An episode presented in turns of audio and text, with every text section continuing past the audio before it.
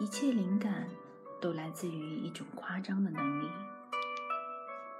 抒情手法，还有整个比喻世界。若是没有这种诗词会膨胀到快要炸开的情绪，就只可能是一次拙劣的激动。当宇宙的质素或气度显得太过狭小，无法用来比拟我们的状态时，诗歌只等在预示并催生着诗性的情感中出现一丝斗车，就要超越自己作为虚拟存在一触即发的阶段。没有哪一个真正的灵感。不是从一个比世界还宽的灵魂那种反常的状态当中冒出来的。在莎士比亚和雪莱的语言大火之中，我们能感觉到词语的灰烬，感觉到那种不可能的造物之心在升腾，在降落。词汇与词汇。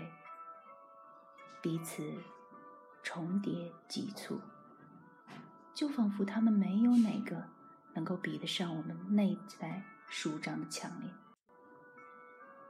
那是异象的善气，在日常使用当中降生的可怜词汇，可突然之间却被奇迹般的拉到了心灵的海拔之上，实现了一种超越的决裂。比所有的真都冠以夸张为深，而在一丁点分析面前，他们就会露出其可怕又可笑的本来面目。诗歌是词汇宇宙发生论式的胡言乱语。有什么曾经更有效的融合过江湖骗术与心醉神迷？谎言啊！这泪水的源头，这便是才气的骗局与艺术的秘密。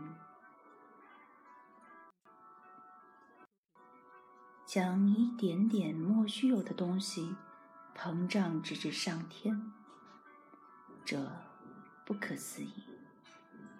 生产宇宙的机器，原来在一切才气当中都。共存着一个马赛人和一个上帝。